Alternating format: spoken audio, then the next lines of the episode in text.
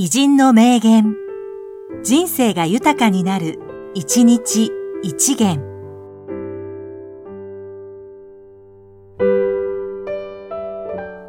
2月9日、高野悦子、映画運動家。工業という文化からほど遠いところで仕事をしていますが、志だけは高く持ってきました。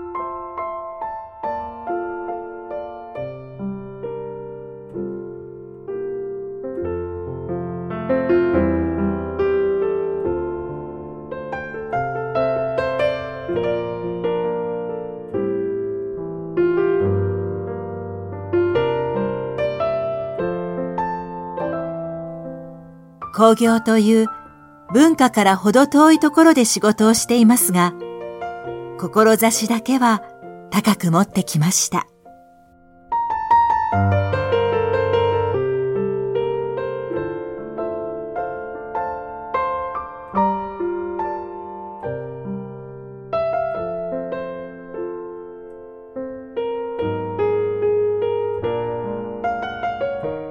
この番組は提供、久常圭一、プロデュース、声ラボでお送りしました。